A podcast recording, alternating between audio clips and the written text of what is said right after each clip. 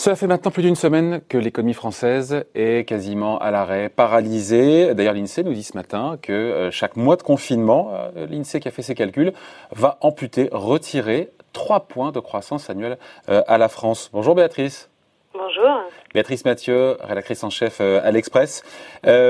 malgré ce que nous a dit encore une fois l'INSEE ce matin, que le 3 points de croissance en moins, enfin je veux dire par mois, c'est colossal.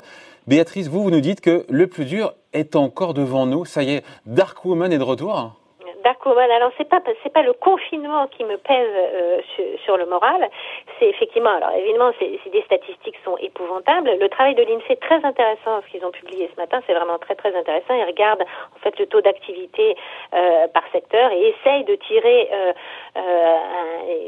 une estimation globale sur sur l'économie. Donc 3 3 pour 3, de PIB en moins par mois de confinement, c'est énorme. On s'y attendait un petit peu hein, dans le flot euh, de, de, prévisions données par les économistes au cours des dernières semaines, c'est grosso modo dans cet étiage-là euh, que, l'on imaginait. Donc, si on part sur euh, un mois, voire deux mois, ce qui est quand même sans, sans, doute le, le, plus probable, on, va être sur l'ensemble de l'année 2020. Et ça, l'INSEE ne, va pas jusqu'à là à faire une, une estimation sur l'ensemble de l'année 2020, mais à une contraction du PIB qui sera au minimum de, de, de 5% euh, pour 2020 et il y a des estimations beaucoup plus sombres. Je, je, regardais hier soir, Goldman Sachs a refait des estimations sur l'Europe, sur l'ensemble de la zone euro, ils sont à une contraction du PIB de 8% sur euh, 2020. Donc évidemment, on se dit, euh, c'est en ce moment, c'est le plus bah dur, et tout le monde commence à regarder euh, à demain et après-demain euh, le, redémarrage, pour ne pas parler de, de, de reprise.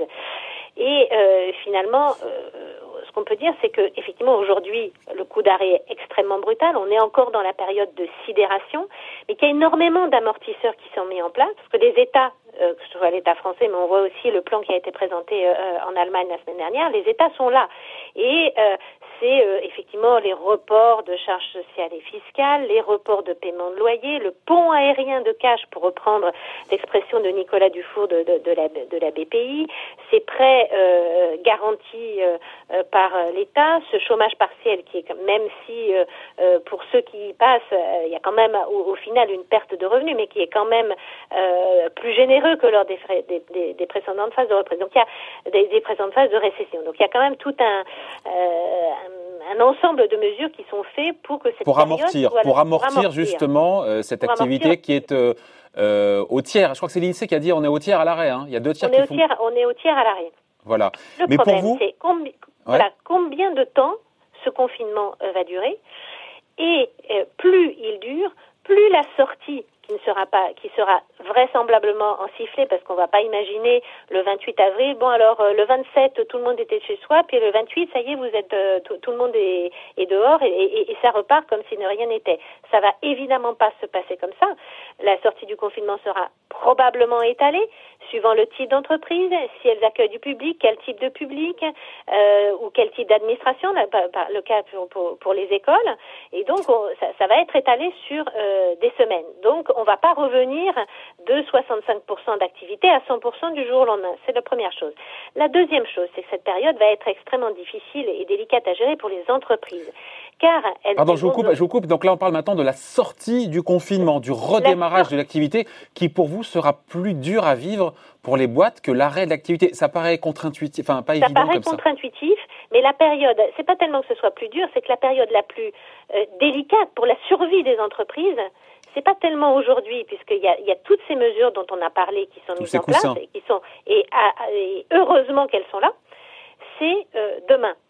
Euh, car pour redémarrer, bah, les, les, les, salariés vont revenir dans les entreprises, donc il n'y aura plus euh, le chômage partiel.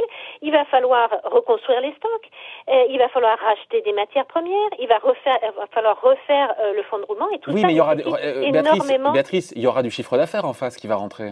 Oui, mais pas à la hauteur. C'est-à-dire l'hypothèse que du jour au lendemain, les gens reprennent leur niveau de consommation euh, les, prenons l'exemple du tourisme. Je, on, peut, on, peut, prendre les paris aujourd'hui, mais je ne pense pas que fin mai, les gens vont se dire super, moi je repars en Thaïlande, euh, euh, en Afrique. Donc il y a un, un, certain nombre de secteurs où le chiffre d'affaires ne sera pas en face de charges qui vont revenir et de charges qui seront très lourdes. Et donc, euh, d'autant plus qu'elles vont sortir de cette période de, de, de, confinement avec énormément de dettes.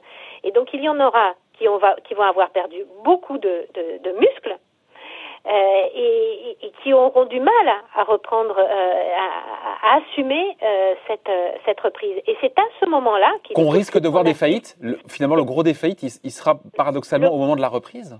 Tout à fait. Le gros des faillites, en fait, sera à ce, moment-là et pas aujourd'hui. Donc euh, c'est pour dire que on, pense que le plus dur est aujourd'hui, mais le plus dur sur la, pérennité des entreprises, c'est demain, c'est l'automne et c'est l'hiver prochain. Et il est probable que, en, plus de, tout ce qui a été mis euh, en, place, euh, que de nouvelles aides soient nécessaires, peut-être fiscales, peut-être que finalement on dira que ça n'était pas un report de charges fiscales et sociales, mais une annulation de charges fiscales et sociales, parce que le risque, là, on a évité une crise de liquidité, mais que le demain, le gros risque qui pèse sur les entreprises, c'est une crise de solvabilité. Qu'on explique la différence. La liquidité, ça veut dire qu'en fait, euh, quand il n'y a plus de chiffre d'affaires et qu'il y a des charges à payer, il y a un problème à court terme, voilà, de voilà. Et là, la solvabilité, ça dépend du poids de la dette et donc des charges à rembourser, en fait. Euh, et, donc le parce que il va y avoir on est, il va y avoir énormément de dettes qui sont qui, sont liées à, tous les prêts qui sont octroyés aujourd'hui et on savait par ailleurs que les entreprises françaises étaient euh, déjà plus endettées que, que, que d'autres entreprises dans, dans, le reste de l'Europe. L'OCDE avait tiré la sonnette d'alarme. C'était pas les seuls. Par exemple, il y avait eu de nombreuses études de l'ère Hermès qui disaient qu'il y avait, un, il y avait sans doute un problème pour une partie des entreprises françaises et elles avaient trop de dettes. Et il y avait une fragilité sur la question de la profitabilité des entreprises françaises. Et là, le risque, c'est qu'elles ne soient pas suffisamment forte pour assumer la reprise qui viendra. Oui, donc ça veut dire que derrière, on finit là-dessus, et Béatrice, euh, il y aura d'autres actions de la part du gouvernement. Après le plan de soutien, il y aura sûrement un plan de relance aura, qui prendra d'ailleurs de quelle taille, de quelle forme, on ne sait pas encore, mais il faudra de nouveau revenir à l'ouvrage. Mais je crois qu'Olivia Grégoire nous l'avait dit en début de semaine quand on l'avait vice-présidente de la commission des finances, que s'il fallait revenir, le gouvernement reviendrait avec des moyens, euh, nous a dit le président de la République, illimités. Bon, on en parlera juste après avec Agnès Verdi, limité, euh, ça a ses limites quand même aussi. Hein.